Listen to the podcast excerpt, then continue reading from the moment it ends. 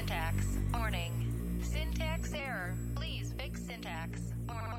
Syntax error. Please fix syntax. Syntax error. Please fix syntax. Muy buenas noches y bienvenidos a la primera edición de Syntax Error, el podcast de la comunidad Testinar. Mi nombre es Andrés y estoy junto a Nacho, un gusto Andrés. y Damián, muy buena la muy buena la cortina musical de Syntax Error y muy bueno el primer podcast que estamos haciendo para ustedes. Les cuento un poco de qué va todo esto, gente. Eh, bueno, como ustedes sabrán, nosotros, nosotros tres, junto a un rosarino que se escapó hace poco, Arquigato, ya lo vamos a traer. Ya lo vamos a traer vía una- algún medio virtual, vamos a tener algún hangout compartiendo con nosotros nuevamente. Mientras tanto, les cuento un poco de qué va todo esto. Nosotros desde el año pasado estamos trabajando eh, en formar una comunidad de testing donde se pueda compartir conocimiento, generar conocimiento y poder esparcir todo eso. Somos un grupo de locos que, y apasionados por lo que hacemos. Entonces, un poco también seguir contándoles, este, esto es una nueva iniciativa, algo de lo que quisimos soñar y plantearnos hacer para poder llevar esto a otro medio y llegar a alcanzar otras personas. Y quizás también motivarlos a ustedes a que quieran participar con nosotros y acercarse y decirnos qué, qué otras cosas podríamos llegar a hacer y de qué otras maneras ustedes se animarían a contribuir con nosotros. Sí, la, idea es justamente eso, que nos escriban, nos cuenten qué les gustaría que charlemos en, los podcasts, eh, si tienen algún tema que quieren compartir con nosotros y salir en el podcast, eh, quejas, lo que quieran, eh, lo pueden compartir con nosotros y, bueno, la idea justamente es que entre todos podamos hacer crecer la comunidad y llevarla por distintos medios. Sí, uno de los objetivos es tal vez acercarnos un poco más entre la comunidad que es acá en Argentina, en la región, eh, y no estar siempre aprendiendo de recursos eh, extranjeros, dado que creemos que hay bastante muy buen capital humano en la región, solo que no tenemos un poco el germen de eh, compartir las cosas como puede suceder en otras partes del mundo. Entonces la idea un poco de esto es tratar de plantar la semilla para, para que empecemos a compartir más entre nosotros. Sí, eso sin duda. Fue también una de las cosas que observamos y notamos cuando empezamos a eh, armar todo esto eh, con eventos de testing y empezar a compartir conocimiento, porque vimos que había mucho potencial y muchas cosas por hacer y mucha gente que sabía mucho y vimos que eso se podía llevar y mostrar en otras partes del mundo y no quedarnos atrás consumiendo solamente eh, la comida McDonald's que hay por otros lados, que está buena y se, nos, nos ayuda, nos nutre hasta cierto punto, pero nosotros también somos capaces de tirar una buena carne en el asador y hacer algo y compartir eso y llevarlo para afuera.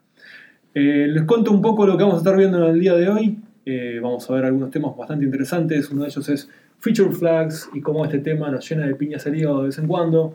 Eh, los top 5 fails de la semana o del mes, eso va a depender un poco de ustedes también, que se quieren acercar con nosotros y compartir fails interesantes o cosas que pueden haber pasado y que se puedan compartir. Y como último tema vamos a tratar un, vamos a tratar un aspecto que parece que está bastante de moda nuevamente o bastante de moda en estos últimos momentos, últimos tiempos, y es, ¿deben los testers saber programar para poder automatizar? Nosotros queremos dar una vuelta de tuerca a ese tema y en realidad nuestro planteamiento es, ¿deberían los automators saber de testing? Y bueno, no me quiero, no me quiero adelantar, así que vamos con el primer, con el primer tema y arrancamos con una pregunta. Es, eh, bueno, Nacho, contanos, ¿qué son los feature flags? Bueno, para contestar un poco tu pregunta, Andrés, vayamos a, a lo que dice nuestro amigo Wikipedia. Eh, que básicamente lo, que, nos explica la Wikipedia es que los feature flags nacieron eh, para solucionar unos cuantos problemas en cuanto a, la generación de nuevo código eh, en un proyecto. Antes de utilizar feature flags, siempre la forma normal de hacerlo es creamos un branch, escribimos el código de determinada feature, la probamos en algún ambiente, inicialmente se hace algún tipo de prueba, ya sea manual, automático, como sea, eso después se mergea a un ambiente de desarrollo y lo empezamos a probar en nuestro flujo normal hasta que llega eh, a producción. Eso genera varios problemas, entre ellos, por ejemplo, que un branch pueda vivir mucho tiempo y después sea bastante complejo mergearlo con, con master. Eh, también es muy difícil empezar a generar environment como para que nuestros usuarios puedan empezar a probar esas eh, nuevas cosas que estamos agregando y tener un feedback rápido. Entonces hay ciertos mecanismos que nos permiten tener ese código ya eh, integrado en nuestro, en nuestro master, por llamarlo de alguna manera, eh, y mediante mecanismos de flags, tags o como les queramos llamar, tienen varios nombres, eh, podamos prender y apagar esa feature dependiendo de, varios factores. Igual lo- que me interesaba del tema era no el tema de discutir cómo implementar feature flags o cómo debería ser la correcta forma de implementación, sino cómo nos afecta es- esta nueva o no nueva forma de, hacer ingeniería en, el proceso de, de testing. Digo nueva o no nueva porque el término no es nuevo, pero honestamente no trabajé en ningún proyecto que haya visto que el feature flags esté bien implementado en términos de eso, más que algunos ifs y algunos archivos de configuración o, o deployar con, con variables de entorno. Eh, no sé qué piensan ustedes, si se han enfrentado alguna vez a, a los feature flags y, y qué tipo de problemas se encuentran o qué tipo de, de problemas han visto en cuanto a cómo trabajamos nosotros. En el, como explicaba recién, en la forma eh, vieja, por llamarlo de alguna manera, o sin feature flags de trabajar, eh, generalmente tenemos nuestros ambientes de test, nosotros validamos las cosas, nosotros damos sign off antes de llegar a, a producción, nosotros me refiero a como testers eh, o cualquiera que cumpla ese rol. Eh, pero a partir de ahora el código está en producción. O sea, te he prendido o no la feature, ese código ya está y ya eso nos cambió sin que nadie nos preguntase eh, si queremos que esté ahí o no. Eh, ¿Qué piensan ustedes o, o dónde se han enfrentado a este problema? Yo lo enfrenté poco hasta ahora y más que nada, como vos decías, con el tema de eh, if o variable ambiente. Eh, obviamente ahora que muchas empresas están yendo hacia el modelo de continuous deployment, es más necesario que nunca. Eh, por un lado, eh, te puedes enviciar con ya testear directamente en producción, pero por el otro, eh, levantar un nuevo feature a todos tus usuarios puede ser un, un gran dolor de cabeza. Y por otro lado, ahí después podemos ver cómo resolver ese problema. Parece medio caótico ahora. Hay que estar muy atento a qué es lo que tenés y qué es lo que no tenés y cómo eso influye eh, en, en, en, el contexto en donde estás teste- testeando, ¿no? Sí, yo, creo que uno, de los grandes eh, riesgos que podemos tener en cuanto a- al uso de feature flag, y por lo menos a mí es el que más me preocupa, es que generalmente cuando agregamos features o hacemos alguna cosa en nuestras aplicaciones que están bajo nuestro scope, eh, siempre somos bastante recelosos a seguir cada cosa que se agrega, cómo se hace, qué entra a producción, qué no entra a producción, eh, y hacer un seguimiento bastante detallado de eso, y con los feature flags como que no, no hay ningún procedimiento formal que hagamos eso. O sea, no conozco pocos proyectos que se testeen cómo se hace feature flag, eh, que eso es lo que, lo que más me preocupa en realidad. Porque después, no sé, se está trabajando en una feature que se prende el feature flag en determinado ambiente, vamos y testeamos eso, pero no testeamos también qué pasa cuando eso está apagado. eh, y un poco eso es lo que me da miedo. O sea, generalmente si vamos a los casos más normales de feature flag que sean algún if con algún archivo de configuración, eh, los riesgos de repente no son tan altos mientras que no tengas muchas feature flags en tu producto. Eh, pero cuando empezás a tener mecanismos más dinámicos, eh, que empiece a ser más inteligente el, el, feature, eh, feature flag router, por llamarlo de alguna manera, eh, como por ejemplo, no sé, que tenga una cookie cargada en un request y que en base a eso vaya un feature a otro, o que utilizando algún esquema de canary releasing, dependiendo de qué tipo de usuario sea, si te lo tengo prendido la feature o no, o si se empieza a ver combinaciones de feature flags dependiendo de determinadas cosas. Eh, y nunca, como que nunca se testea eso como un componente aparte, como una pieza de software, que es en realidad eh, lo que termina siendo. Eh, y ahí creo que también un poco hay que, plantearlo como nuestra estrategia de testing y, pensarlo bien eso como un riesgo y, invertir el tiempo necesario para, medirlo como si fuese una feature más de, de- nuestros componentes. Otra cosa también que probablemente sea preocupante ahí es que muchas veces el feature flag lo estamos viendo nosotros porque es lo que más nos importa desde el punto de vista de release, pero hay que tomar en cuenta que a veces se usa un mecanismo de feature flag para determinar quién tiene acceso a determinada feature de la aplicación en términos de permisos, o sea, si sos un usuario premium o no, eh, que ese, ese justamente es el caso que probablemente más se testee, eh, pero después eh, usa en Ops también para ver, no sé, si te acercas a- al Black Friday en Estados Unidos, eh, poder apagar determinadas features de tu aplicación para que todo el consumo vaya en las áreas de negocio que importa. Eso se utiliza eh, bastante también. Entonces hay como varios escenarios en los cuales se usa, en nave testing, canary releasing, hay como eh, muchos escenarios que creo que usualmente no están contemplados a la hora de testearlo.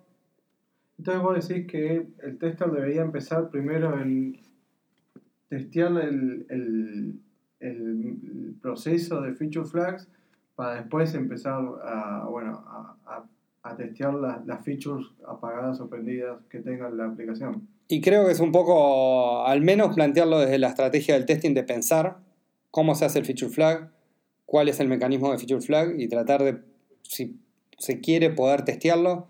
Si no se puede testear, por lo menos garantizarse de que esté unit testeado o que tenga algún tipo de, de testing eh, por fuera de lo que es el producto en sí mismo para saber si el mecanismo de, de, feature flag eh, es el correcto o no, que eso es un poco eh, lo, que, lo que a mí más me preocupa. porque a, la vez que empezamos a usar mucho la feature flag, después vamos a tener muchas feature flags prendidas por todos lados, vamos a tener escenarios en el cual tengas conjunciones de feature flags. Y entonces es como que en, esos términos deberíamos testear la feature flag por separado y no en el producto, porque es como que si no después no sabemos eh, si el problema está en, en, la feature que estamos testeando o en el, eh, o en el feature flag en, sí mismo. Entonces creo que eso es como un mecanismo que deberíamos eh, agregar a, a, nuestro testing y garantizar que, que, los equipos que estén encargados de eso mínimamente tengan test automáticos de esos y, ver cómo, cómo poder garantizarnos que el feature flag no nos va a romper un release, que es lo último que uno quiere con una feature flag. Claro. Y si tú es una combinación de features prendidos y apagados, ¿cuál debería ser el approach eh, más allá del automation? ¿no? Del lado de un, tester que, conoce mucho el producto y ahora las nuevas features, eh, algunas se las dan prendidas, otras apagadas, eh, o, tienen esto que vos decías con diferentes tipos de, de aplicaciones según si es pago o no o, o si hacen A-B testing, eh, ¿cómo, ¿cómo, tiene que encarar eh, para que no se escape nada? Y eh, para que no se le escape nada, no creo que lleguemos a ese punto, pero... o casi nada. Pero creo que ahí hay varias cosas, ¿no? Primero, ser consciente de para qué usamos los feature flags. En la mayoría de los escenarios, los feature flags deberían vivir poco. Por vivir poco me entiendo es, no sé, si tenemos una feature nueva y mientras que está en etapa de desarrollo, testeando, etcétera, tenemos un feature flag para eso, garantizarnos que cuando eso pasa a ser parte del core de nuestro producto, esa feature flag muera, no exista más esa feature flag. ¿Por qué? Porque es una condición más que uno debería testear. Eh, y probablemente la dejemos de testear y probablemente si pasa mucho tiempo y esa feature flag sigue existiendo, después no nos vamos a animar a sacarla es una realidad. O sea, parece joda lo que uno dice, pero cuántas cosas tenemos en nuestro sistema que decir, no, eso funciona como está, mejor no lo toquemos. Entonces nosotros como tester creo que deberíamos enforzar eso también. De saber que, ok, parte de que vayamos a producción debería ser que eh, tomemos en cuenta ese tipo de, feature flags para decir, ok, esto, apagame esto, sacame esto de, la configuración, o si tenemos un router dinámico, eh, sacarlo de ahí para no generar complejidad eh, en nuestro producto. Y después lo otro creo que habría que hacer un análisis de riesgo respectivo a, bueno, dónde van a estar encendidas las feature flags, en qué environment, qué tipo de usuarios van a usar nuestra, nuestras feature flags para, para tratar de entender qué combinaciones son más importantes para que testeemos manual. Y ni que hablar que desde mi punto de vista en la parte, los feature flags también deberían usarse en nuestros tests automatizados. Eh, y tratar de testear todas las combinaciones posibles con los mismos tests. Eh, o con lo más parecido posible van a haber que no van a hacer porque estamos haciendo una feature que reemplaza a otra, de repente no van a poder coexistir. Eh, los tests van a funcionar, pero deberíamos usar feature flags para usar un tipo de test o los otros dependiendo del caso. Pero para mí eso es fundamental de acordarnos que cuando estamos trabajando en la feature flag, eh, utilizar como mecanismo de, de, protección y de saber que lo que estamos testeando está bien, corriendo ya la suite que tenemos para, para el main product. Pero eso es, que creo que va a depender un poco de cada caso y de qué tal maduro sea la feature flag. Eh, probablemente cuanto más maduro sea la feature flag, más maduro también va a tener, debería ser el proceso de testing de eso porque va a tener mayor complejidad el, el router eh, de, de, feature flags. Y esa complejidad al, al automation, ¿no, no había, digamos, no complicaría el, el tema de eh, mantener el coverage, que, o sea, normalmente en automation siempre estás por detrás del desarrollo, yendo detrás de la coneja. Eh, esta complejidad no, no haría que se atrase un poco más el, el trabajo del, del automation. Y ahí es un poco, cuando hablamos de coverage, ahí creo que deberíamos tener una discusión bueno, en, en otro podcast de los Dale. diferentes tipos de, de coverage y, y los diferentes niveles de automation probablemente. Eh, si vamos al line coverage, y sí, ahí ya vas a tener un problema, que si no agregas test y eh, empezás a generar código, tu coverage automáticamente va a bajar y te va a pasar, tengas o no tengas feature flag, al incorporar nuevo código en, en tu sistema, si no ya no vas agregando los tests en el momento que lo estás haciendo y no los corres, eh, vas a tener ese problema. Eh, mismo tengas feature flag o no feature flag, al- no sé, imaginemos ¿no? que tenemos, no sé, un- el carrito de Amazon que cuando compras algo te, te sugiere X cosas que puedes comprar porque X usuarios compraron esas cosas. Bueno, imaginemos que estamos mejorando ese algoritmo y que en el código tenemos una feature flag que dice, bueno, eh, bajo en el de producción o bajo en esta estrategia alternativa que utiliza para utilizar keywords del momento, otro algoritmo utilizando machine learning para mejorar ese- esas sugerencias. Eh, entonces ahí vos vas a tener como dos estrategias distintas. Imaginemos que lo implementamos en otro, eh, en otro archivo eh, todo- toda esa estrategia. Entonces si ahí nosotros ya no agregamos los tests, ya todas las estrategias de coverage que tenemos van a bajar el coverage. Si no corremos nuestros tests en realidad con los dos feature flags, con el feature flag prendido y apagado, eh, también se nos va a reducir porque no vamos a pasar por esas líneas de código. Eh, pero bueno, si es, pues va- ahí va a depender mucho de cada caso, de si estamos implementando las cosas eh, mi- mismo en los mismos archivos o en las mismas fuentes o estamos creando otras fuentes para lo que es en el feature flag o, y si tenemos prendidas esas fuentes para el coverage o no. Ahí eh, también va a traer muchas estrategias diferentes a la hora de, de hacer el automation. Sobre todo porque vamos a tener eh, diferentes code paths dentro del mismo proyecto. eh, por lo cual eh, ahí está la pregunta también de si tengo el feature, un feature flag prendido, si tiene sentido que yo analice el code coverage de la parte que tengo apagada, por ejemplo. Por cuál sería el sentido de medir algo que yo sé que no va a pasar por ahí. Es, como, sería algo medio mentiroso también de decir, no, mira, no me estás, eh, no me estás cubriendo estos escenarios, pero sí, bueno, no me interesa, está prendida esta feature, que en realidad es como eh, apagar esta parte de- de- del código. Entonces, eh, creo que ahí va a depender mucho de, otra vez, de los mecanismos de feature flag que tengas y cómo poder testear eso. Lo que sí me parece que es importante que a la hora que yo vaya validando eh, lo nuevo que voy agregando al código, que todavía lo tengo apagado por default, por decirlo de alguna manera, eh, correr las mismas pruebas que tengo sobre el resto del producto para no dejarlas para hacerlo a último momento. La idea un poco de introducir este tema no era tampoco decir desanimarlos a usar feature flags con respecto a, la- a las complejidades que nos puede traer en, en, nuestra software, eh, sino a tratar de usarlo con criterio y dado que es algo que está, no, es- no podemos elegir si va a estar o no va a estar. Eh, hoy en día muchas compañías se están moviendo continuos de deployment por eh, X razones eh, y el feature flag, eh, nos enteremos o no, va a ir apareciendo ahí. Lo mejor es que nos demos cuenta que esté eh, para, para un poco poder eh, testearlo y garantizar que, que nuestro producto está yendo por el camino que, que, que queremos que vaya. Me quedó claro que la feature flag son una patada en el hígado. Yo pensaba que era un cosaco, un cosaco que te llovía a piñas, pero bueno, es una patada. Muchas gracias. No, no, habla- a- hablando de patada en el hígado, podríamos ir al... Este es el top 5 de los fails. Five. Eh, uno que me interesó y me pareció la verdad bastante triste, porque sobre todo lo uso, mu- muchas veces cuando me quiero mover en la ciudad uso cómo llego. Y el otro día, eh, como hace poco, hace 6, 8 meses estoy trabajando en Puerto Madero, siempre me resulta difícil llegar porque no hay ningún colectivo que llegue, no hay subte que llegue, entonces dije, bueno, tiene que haber alguna manera más rápida de llegar. Y pongo desde mi casa, que es caballito aproximadamente, le digo, bueno, quiero llegar a Puerto Madero, Juana Manso, XXX, y me aconseja tomar eh, línea A y línea E. Primero la E y después la A. Pero para ubicarlos un poco, la línea E y la A, las dos mueren en Plaza de Mayo.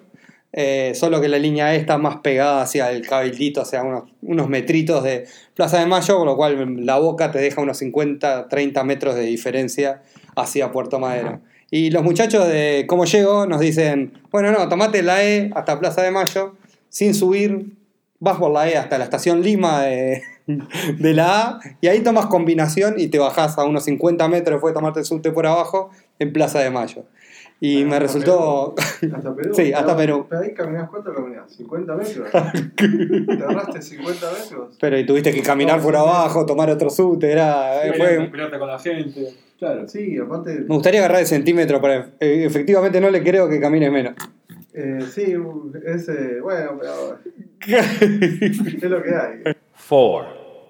Bueno, como puesto número 4, quise traer uno histórico, dado que recién estamos arrancando con el podcast. Iba por el año 2011, cuando una vez hubieron outage de unos cuantos servicios importantes, no me acuerdo ahora eh, los servicios que era, porque viste que van, las startups van abriendo y muriendo, pero era, no sé, Onda Vimeo, Twitter y algunos otros habían caído.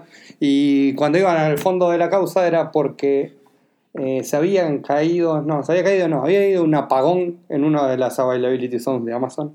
Eh, hizo eso que se cayeran un montón de sitios, porque claramente como en esa availability zone, eh, agarraba y te lo desviaba a otra availability zone, así que estaba cubierto, pero el problema es que como hubo apagón y se cayó toda la availability zone, eh, fue como todo el tráfico para ahí y, complicó. Y bueno, una de las principales razones que uno va a cloud es para no tener problemas de outage, pero creo que en este caso fue eh, un gran problema que nos, creo que nos olvidamos hoy en día. Es importante este tipo de issues por eso lo traje, porque uno se olvida hoy en día que pueden haber problemas como que se rompan los discos, como que se falle la energía, como que pasen cosas físicas que es efectivamente por donde van corriendo los bits y no en la nube, eh, que nos gusta tanto decir la nube, no es más que un servidor servidor- físico. servidor Eh, y es importante traerlo para saber que estas cosas pueden seguir pasando. eh, totalmente, que estas cosas pueden seguir pasando y no podemos hacer nada para evitar. Pero, como testers, ¿qué podríamos hacer? O sea, porque no podemos hacer nada con la infraestructura, ¿no? Hay otra gente más. Pero eh, por ahí podríamos hacer algo para ver cómo se comporta Y el, sí. el sitio y qué le informa al usuario, ¿no? Sí, ahí lo que habría que hacer es eh, primero garantizarse que el producto que estamos trabajando tenga algún mecanismo de failover o algo por el estilo y testearlo. O sea, agarrar y directamente romper la conexión con la availability zone y ver que todo se redirija bien a- hacia otras availability zone y tratar de que las formas que tengas de, de- de- de mover tu tráfico dependiendo si pasa algo, eh, no elijas que, no sé, agarras y elegís dos zonas diferentes dentro de la costa este, no, trata de elegir uno costa este, otro costa oeste, cosa que si viene un huracán en un lado, eh, no pero es muy importante tomar cosas. Pero igual ahí tenés un montón de otras discusiones también que son interesantes, que es eh, entre costa este y oeste de Estados Unidos no pasa nada, pero en Europa, ponele, no, podría, no podrías agarrar y poner una availability zone en Estados Unidos y otra en Europa, porque tenés muchas legislaciones que no lo permiten. Entonces es un tópico bastante interesante el tema de ver cómo hacer failover y cómo, cómo poder eh, hacer, porque hay veces que decís, bueno, si se cae Amazon, hago, agarro y mando cosas para Azure y trato de hacer lo mío multicloud.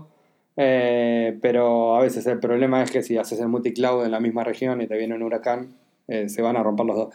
Entonces es como, es como muy interesante eh, y es muy costoso también. Es un tema de también costo-beneficio de, de que podrías hacer, pero me parecía muy interesante poder eh, rescatar y volver al tema de que shit happens y, y Sí. estas cosas no se pueden evitar porque la nube no existe. 3. Otro de, lo- de los, de los gran fails que quería traer, y este es muy, muy interesante, es el de Marketo, que tuvo un outage muy grande, pero no por culpa de Amazon o de algún provider, como les gusta ¿no? hacer a la mayoría de las empresas, de bueno, fallo, le echo la culpa al provider, eh, sino simplemente se olvidaron de renovar un domain, domain name y el DNS empezó a apuntar a cualquier lado. Uy, Tú- sí, a un sysadmin le dio una patada en el traje. Sí, dijeron que, creo que le dijeron que había habido un montón de problemas en algunos scripts de automatización, pero que también habían habido fallas humanas.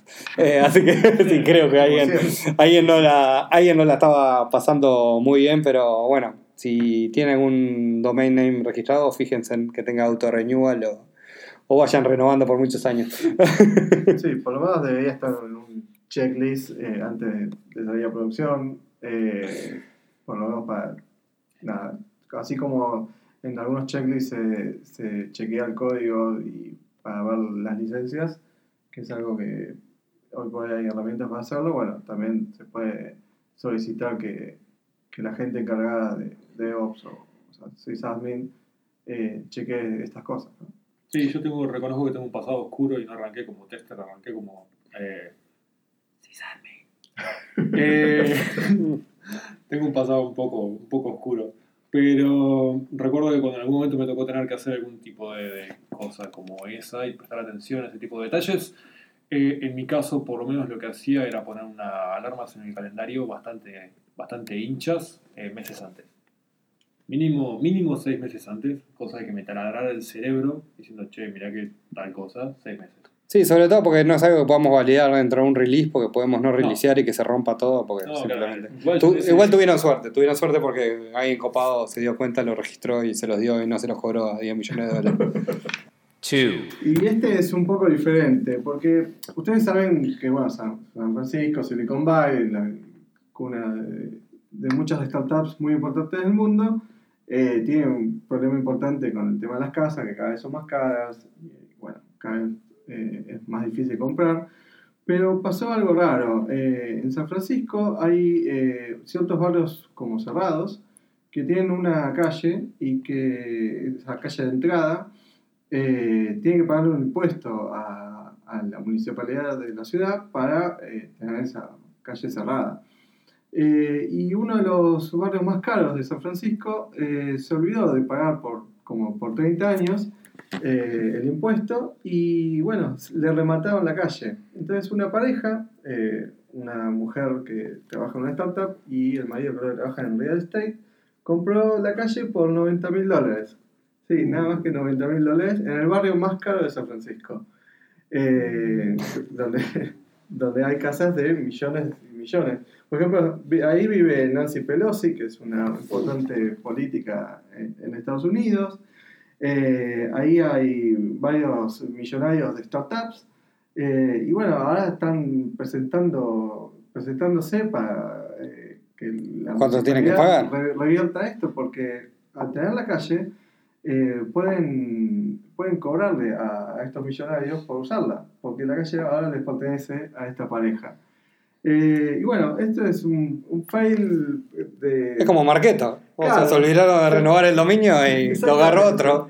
Sí, que sí. Ahora hay multimillonarios que le tienen que pagar a una pareja que se avivó, se aprovechó del sistema, hackeó un poco el sistema, comprando eh, una ganga de 90 mil dólares una calle en el barrio más rico de San Francisco. one, Y bueno, gente, ¿qué me dicen de HBO Go? ¿Alguno está suscrito? No, ¿Alguno? por suerte no, yo sabía que se venía algo así, no sé por qué. Es increíble que todo el mundo se haya suscrito por Game of Thrones y nadie lo pudo ver el HBO Premiere de, de Game of Thrones. Sí, yo lo bajé, lo estoy bajando 11 y 25, ya lo estoy bajando y a las 12 y 10 lo estoy viendo como muy tarde.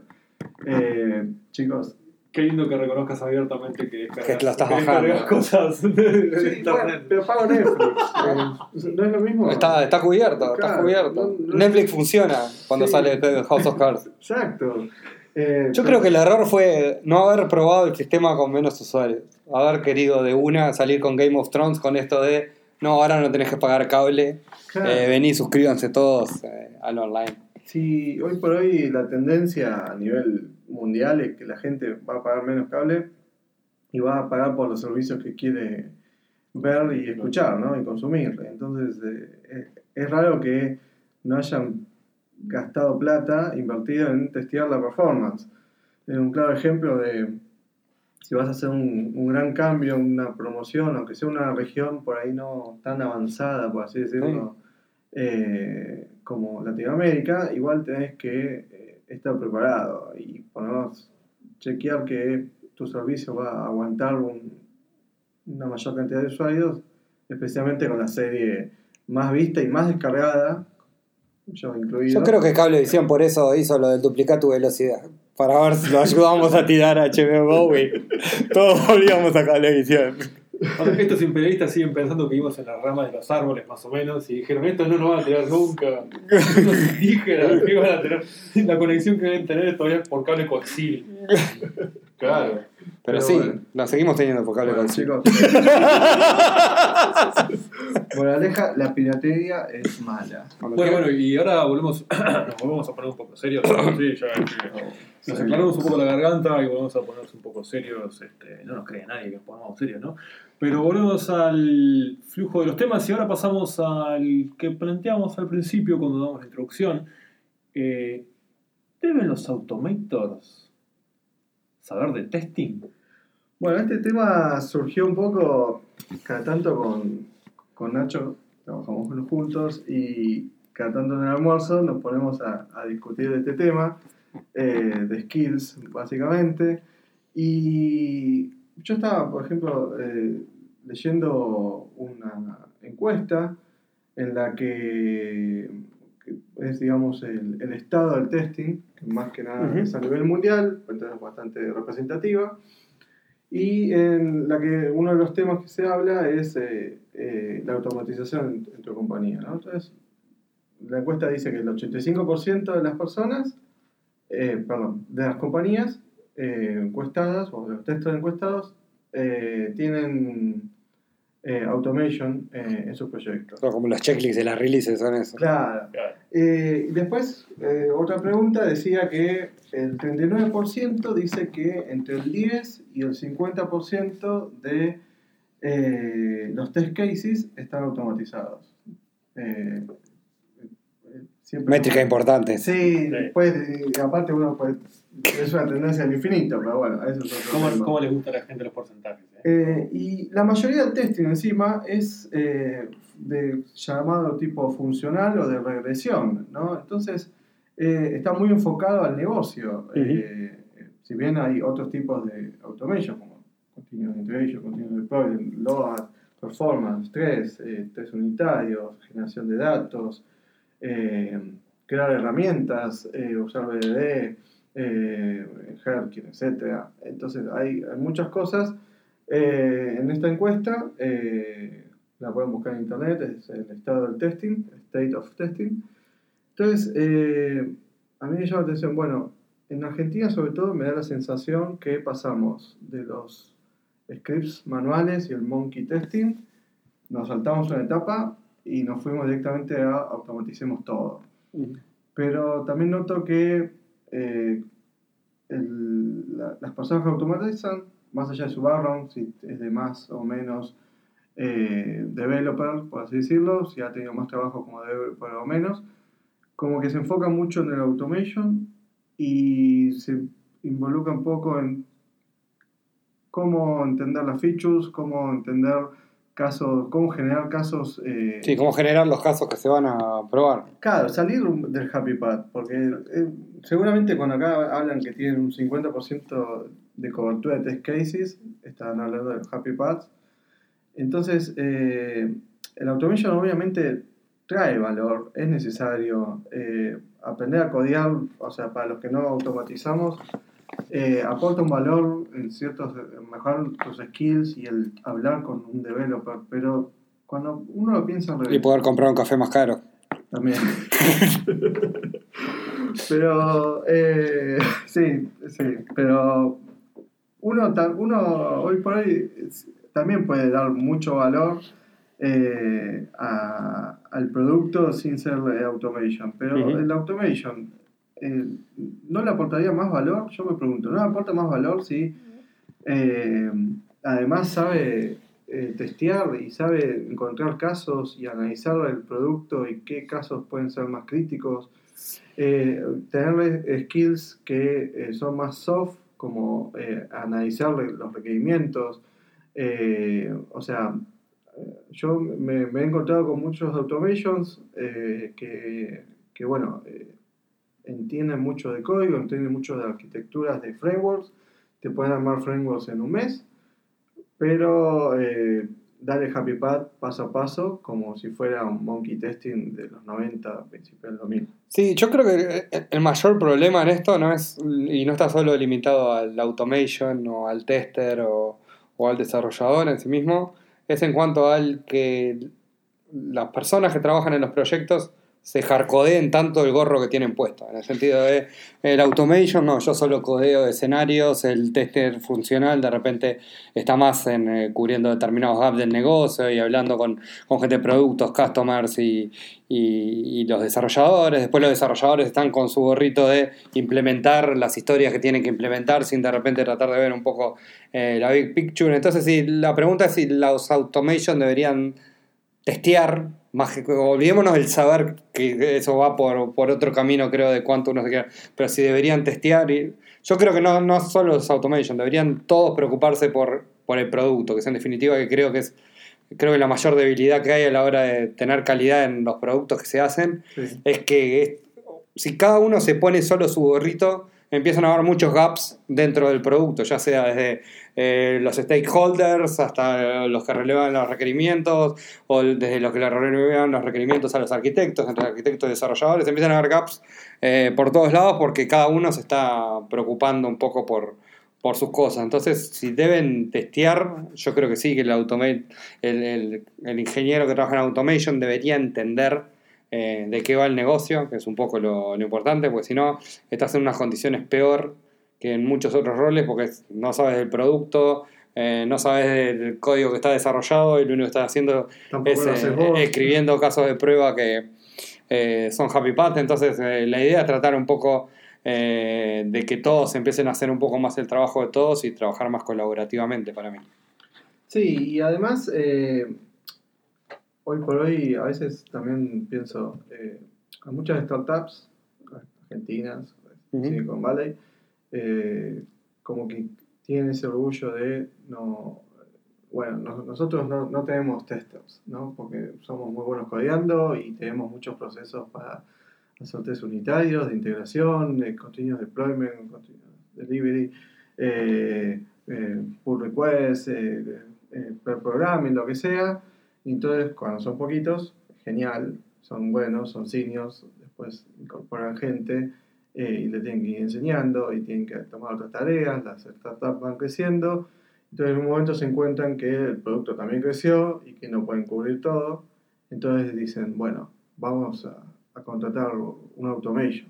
¿Y por qué un automation y no un tester? Y porque nada, necesitamos que salir rápido y un automation nos va a permitir hacer todo rápido. Pero si contratamos un automation que es muy bueno codeando, pero que no, no se le va a caer media idea para eh, salir de la zona de confort, ¿no? De, bueno, es- esto nunca lo va a hacer un usuario. Eh, esto, esto, nunca se, nu- esto nunca lo van a usar en este sistema operativo y, y Sí. browser, ¿no? Eh, tienen la muchos tienen la fantasía de Internet Explorer y Windows 7 eh, dejaron de existir a- hace milenios. Ah, ¿sí? Sí, lamentablemente. eh, Yo sobre pensaba todo- que no. Netscape lo siguen usando también. eh, no sé, por ser, en, en mi producto no, pero eh, alguno puede tener la mala suerte. Sí, para mí de, de lo que comentaste es clave el tema de, como decías hoy, bueno, es una startup que tiene poca gente, no usan tester, están orgullosos de determinadas cosas, pero ahí creo que es clave el, el que no usamos determinadas cosas es mentira. En el tema cuando, si vos estás haciendo un producto, cuando arrancás una startup de 3, 4, 5 personas, la realidad es que ahí es un poco lo contrario de lo que yo decía hoy. O sea, todos están usando muchos sombreros. O sea, tenés- están Sí. pensando en el producto, entienden del producto, están pensando en los customers, están pensando en la calidad de lo que deliverean, están pensando en un montón de cosas eh, que después cuando vas calando dejan de pensarlo, porque pues no sé, entra un desarrollador por afuera y ya ahí le empiezan a tirar, no, tomas este ticket, haz esta historia, haz este issue, y ahí ya se empiezan a ver los problemas, porque van a empezar a hacer cosas sin conocer el contexto, sin conocer el resto del producto, sin conocer contra las cosas que interactúas. Entonces un poco también es el, aprender a escalar y cuándo es necesario eh, tener determinados roles y vas a tener equipos que los vas a hardcodear a decir, no, este es tu trabajo, este es tu trabajo y como que no te metas en aguas ajenas. Eh, es súper importante. Igual volviendo un poco como al, al- al espíritu de, de la pregunta, eh, porque la estamos como reconvirtiendo también más en, en cómo le erramos en las metodologías que otras cosas. Sí. Eh, yo creo que sí, o sea, creo que, el que, que el que trabaja en, eh, como tester, ya sea automation, manual, si le querés decir, no me gusta decirle manual, pero eh, que trabaja de, distin- de distintas partes de, de lo que es automation, eh, sería ideal que, que sepa testear. Eh, bueno, sería necesario que sepa testear para saber qué es lo que está haciendo, porque eso lo va a ayudar a mejorar todo, a mejorar sus frameworks, a mejorar, porque es importante, ¿cómo sé yo si estoy armando tooling para eh, algo que estoy probando, qué métricas son importantes, qué cosas son importantes para el producto, si no entiendo ni de producto, ni de testing, ni de nada. Sí. Es como que siempre la tooling va a terminar siendo floja porque como que no entendés la realidad de lo que estás haciendo. Eh, también, ojo, creo que eh, es importante a veces que los testers también aprendan a codear. Por, para, sobre todo para manejar un, eh, si querés, si no la tarea no sea codear, pero para manejar un, un common ground de, de lenguaje eh, entre testers, desarrolladores y romper un poco con esos paradigmas Sí. que a veces hace que los desarrolladores no tengan buena comunicación con los testers porque saben que estás hablando de distintos idiomas eh, y dependiendo de los casos hay veces que no, ahí depende mucho de la personalidad del tester, pero hay muchas veces que es- creo que es- son lo que genera mayor fricción en la comunicación. Sí, aparte, eh, uno, uno como, como tester puede ayudar a, a la gente de automation y se pueden ir complementando. Yo creo que la- lo ideal sería que, eh, nada, si, eh, si, si tenés eh, alguien que conoce mucho el producto, esa persona ayude al automation y viceversa, ¿no? Porque eh, si la persona eh, que, no, que no codea aprende a cómo es el framework, qué puede hacer, qué no puede hacer, eh, qué, qué cosas eh, podrían, se podrían agregar al framework, ¿no? Eh, cómo, cómo funciona Visual Testing, por ejemplo, hoy por hoy con, con Automation, qué, qué cosas le puede dar que puede liberar al, al tester a probar otras cosas. Pues la idea fundamental creo que Automation eh, te permite testear otras cosas. Eh, por ahí el, el- el que, el, que, el que se encarga un mayor porcentaje de su tiempo a codear va a seguir haciendo eso, pero debería dedicarle, qué yo, a veces con, con una hora al día a... con- Primero que le serviría para co- cortar el Mm. estar siempre codeando, ¿no? Sí. Y segundo, le permitiría ir explorando ideas nuevas y por ahí haciendo ese trabajo manual, eh, le puede llevar a, a, a qué bueno estaría eh, automatizar estas ideas y a discutirlas con el, con el, con el otro tester. Y el tester que, que, que no codea, como yo, eh, deberíamos eh, dejar de tenerle miedo y aprovechar si tenemos alguien que, que automatiza a que nos vaya explicando de a poco y ayudarlo un poco y de esa manera entender eh, qué podemos hacer eh, para mejorar el framework, eh, qué ideas podemos generar, también ayudarles con el backlog, eh, improvisar qué cosas son posibles hacer y, y que- porque a veces si uno se pone en el rol de, bueno, yo te ayudo a armar el backlog, automaticemos todo esto y por ahí hay flows eh, que vos querés automatizar en UI y no valen la pena. Si te sentás dos minutos a discutirlo con el, con el automation, eh, pueden decir, bueno, esto sirve, esto vale la pena automatizar por UI, esto vale la pena automatizar Sí. eh, el backend. Es que creo que ahí es donde está la key de por qué yo pienso que un tester, por más que se dedique a hacer eh, testing funcional manualmente, por no decir la automatizada, eh, porque es importante que aprenda de código, de arquitectura y de todo lo demás. Es, no para que lo haga de repente, porque capaz que no es lo que te gusta, eh, pero sí que entiendas de lo que estás hablando para poder después, a la hora de ir a colaborar con el resto de cómo hacer los diferentes tipos de testing, en este caso la automatización en las distintas capas que vayas a hacer, eh, entender un poco más de las estrategias, de dónde se testea, de cómo fun- funciona la integración continua, de dónde deberían correrse los tests, en qué momento, porque hoy en día de cada vez son más complejos la, la forma que se re- realice el producto y ya no es tan sencillo como decir, ah, no, bueno, corres esto todas las noches, después lo corres en producción y listo. Hay como un montón de caminos, hoy hablamos de feature flags, pero digo, hay un montón de cosas de, de cómo construir pipeline de, de- de deployment a, a producción a diferentes environments que requiere que uno entienda qué es lo que está pasando y cuándo es importante correr algo, porque a medida que, que vos vas teniendo muchos productos dentro de una plataforma, eh, cada vez corres más test y lleva mucho tiempo correr los test. Entonces es muy importante entender eh, qué es lo que hay que hacer, cómo hay que correr las cosas para, eh, una, para ahorrar todo ese tiempo y un poco para empezar a entender y mejorar la forma en la que se hacen las cosas. Sí. Y finalmente lo que quiero recomendarle a toda la gente que nos escucha y automatiza es que mm, aprovechen, a- hoy por hoy los testers ya no son gente que, que solo sigue un, un script manual y que obviamente es mucho más útil que ustedes lo automaticen, sino son gente que, que entiende cómo cambia el contexto, que utiliza técnicas como el testing exploratorio. Entonces les recomiendo que busquen artículos, busquen eh, referentes en el área eh, que estén hablando del tema de testing exploratorio, que les va a brindar eh, un nuevo contexto a lo que están haciendo. Eh, hay muchos eh, gente de, automation que, que habla y sabe mucho de, también de testing exploratorio. Eh, entonces, eh, busquen artículos, blogs que, que les van a enriquecer, los va a ayudar a, a ir mejorando esos skills que, y los van a hacer, ayudar también a que sus test sean mucho mejores y más útiles y aportarle más valor a, a su equipo. Eh, Sí, además, como- además, como hablábamos hoy, el tema de entender todas estas cosas, primero nos va a ayudar a, a entender a la gente que tiene los otros sombreros y que hacen otras tareas y entender que el testing no automatizado no es equivalente a escribir casos de prueba en el test link o en Jira y, y tratar de tirar ahí, bueno, lo que probarías, así la primera approach que haces contra una aplicación, sino que hay un mecanismo para modelar aplicaciones, hacer un montón de cosas que son súper interesantes desde el punto de vista eh, cognitivo y desafiante, desde el punto de vista técnico también, eh, porque claramente hoy en día para testear las cosas que testean eh, hay muchos componentes técnicos, eh, no, no es ya ir a testear la UI nomás. Eh, entonces un poco entender todo lo que existe y ver que no es todo tan, eh, tan grave visto desde afuera de, de qué es lo que hay que, que, que como que tratar de agregarlo a, nuestro, a nuestra mochila de, de skills.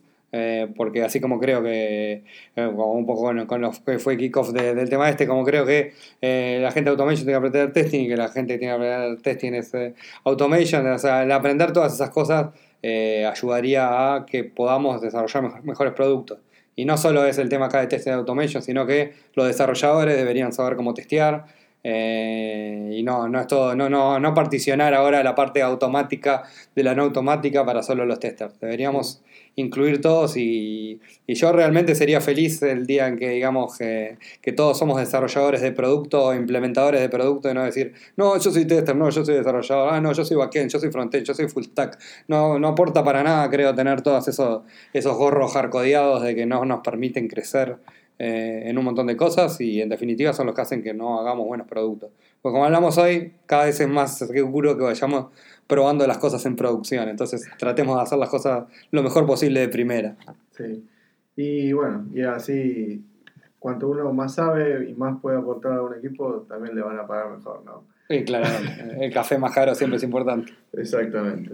Bueno, eh, muchas gracias muchachos por las charlas, las charlas de- y los temas que se plantearon en el día de hoy en nuestro primer podcast de Syntax Error.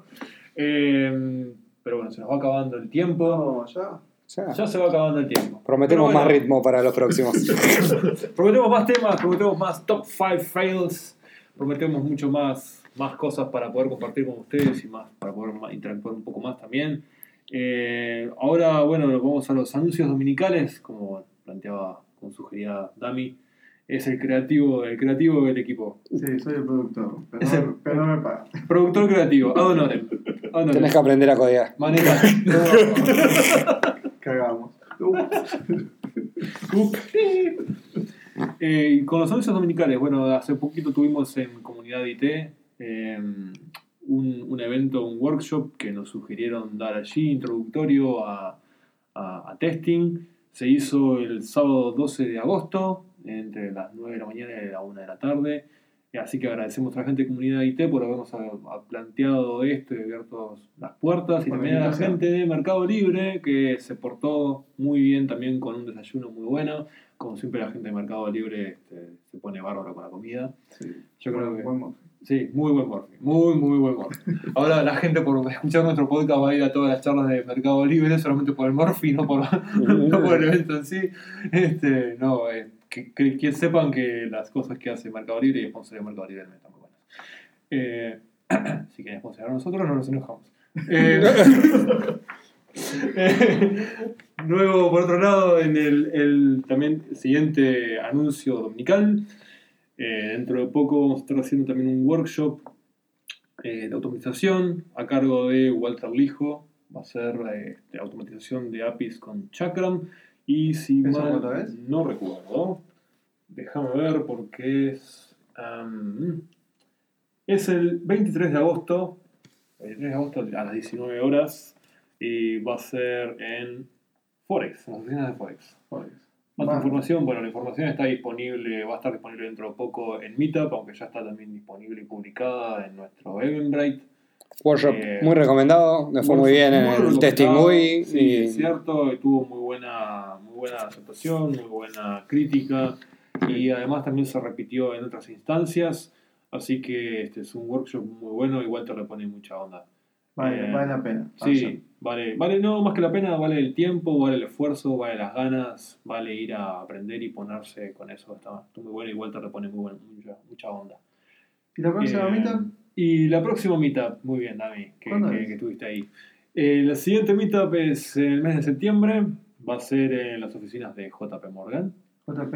Ah, Rodrigo. JP Morgan, Hola, sí. Rodrigo. Hola, ¿Cómo hola estás? Rodrigo, ¿cómo estás? Rodri es el segundo, el segundo escucha de nuestro podcast. Gracias, Rodri. Eh, también, también También a Twitter de, de Testing a Meetup. eh, seguramente en meetup.com eh, les eh, enviamos la invitación de Eventbrite. Eh, si van a meetup.com también van a encontrar el, el link para agregarse al Slack. En el Slack pueden eh, hablar de temas, preguntar cosas. eh, hay gente que postea trabajo porque necesita compañeritos. Eh, hay gente que busca trabajo, así que también pueden usarlo de canal. Buscan ser compañeritos. Sí. Eh, bueno, si tienen algo que compartir, eh, encuentran un blog. eh, tenemos un canal con todos los blogs que andan por ahí, pero si encuentran uno que quieren agregar, también lo pueden hacer. Eh, aportar temas, polémicas. Sí, sin lugar a dudas. También es un espacio de- que se pensó originalmente en su momento también para que fuera un medio de comunicación en el que la gente nos pudiera también dar feedback positivo y del otro, planteado de forma constructiva para también mejorar y también poder orientar un poco lo que, lo que se hace y lo que se da y lo que se busca para que también se vaya, vaya llegando a la gente de otra manera y le vaya gustando a ellos y que también la gente pueda hacer sentirse parte de la comunidad y acercarse cada vez más y aportar eh, sin ningún tipo de temor y ningún tipo de miedo. Así que bueno, sin mucho más que mucho más que decir para este para esta primera edición de Syntax Error, Nos vamos con el tema sugerido por el amigo, por el creativo, amigo Mediac. por el creativo, Eh, yo el del con- considero que este tema tiene que ser cierre 100. Bugs in my shoes. Bugs in the way I feel about you. Bugs on my window. Trying to get in. They don't go nowhere. Waiting, waiting. Bugs on my ceiling crowded the floor. Standing, sitting, kneeling. A few blocked the door. And now the questions Do I kill them? Become their friend?